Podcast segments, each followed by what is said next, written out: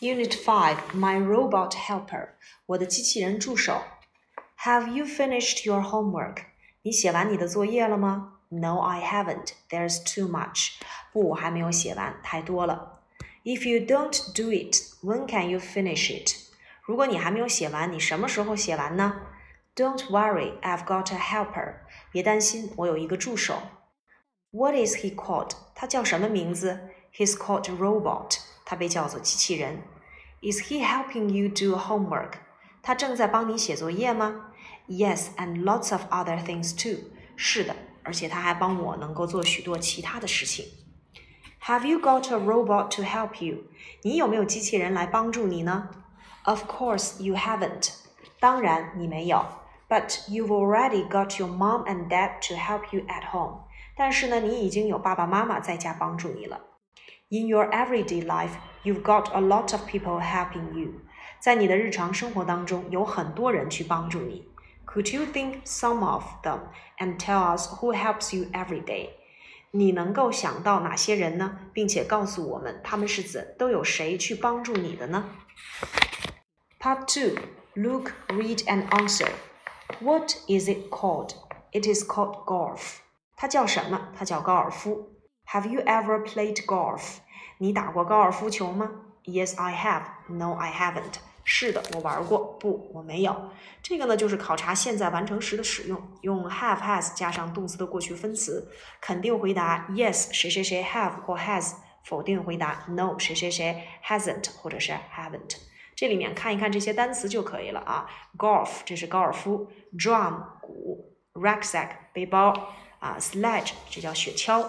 suitcase 背啊这个行李包、行李箱，torch 手电筒啊，tent 帐篷，pyramids 金字塔，diary 日记。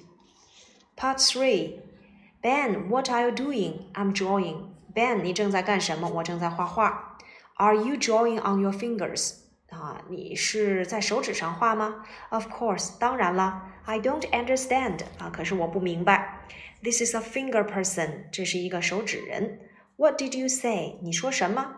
They are called finger people，我们管它叫做手指人。You can try on your own finger，it's fun。你可以在你自己的手指上作画，非常有趣。All right，I'll have a try。好的，我也来试一试。Part four，look, think and answer。What's the robot doing? What is it called? It is called. 它叫什么？它被叫做啊，wash the car，这是洗小汽车 ；paint the house，这是给房子上油漆；clean the window，啊，擦玻璃；help do the house，呃，help do the homework，做作业。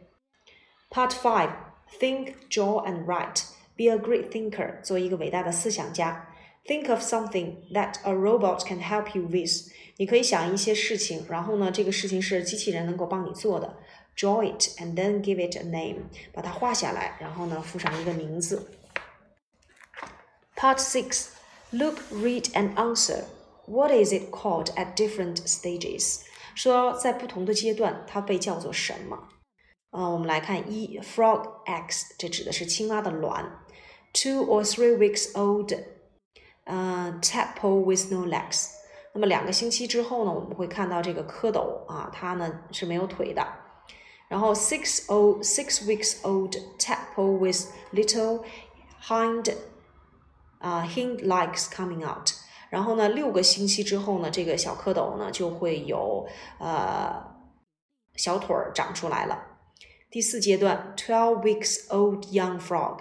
嗯，十二个星期之后呢，我们会看到它长出了这个前腿儿，啊，到了最后五六阶段呢，就变成了这个 frog 青蛙了。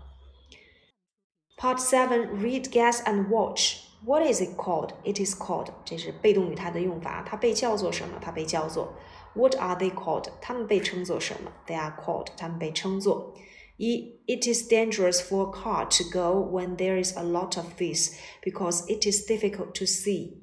说，当在这个地方有很多这个东西的时候，我们乘坐去汽车去是很危险的，因为呢，啊，我们很难看见。二，In storybooks for young children, these are usually the homes of kings and queens。说在年轻人的这个故事书里，这些东西呢是国王和女王的家。第三个，This is a dark place inside rocks。说这是在岩石里面啊，或者是岩洞里面很黑的地方，and bats often live there。而且呢，会有蝙蝠生活在那里。第四个，If the lights go out, this can help you see。如果没有光亮的情况下，这个东西是能够帮助你的。第五个，You can sleep in these when you go camping。当你去野营的时候，你可以住在这里面，and you can carry them。而且你可以拿着它。第八题，Read and answer. The frog family were having lessons.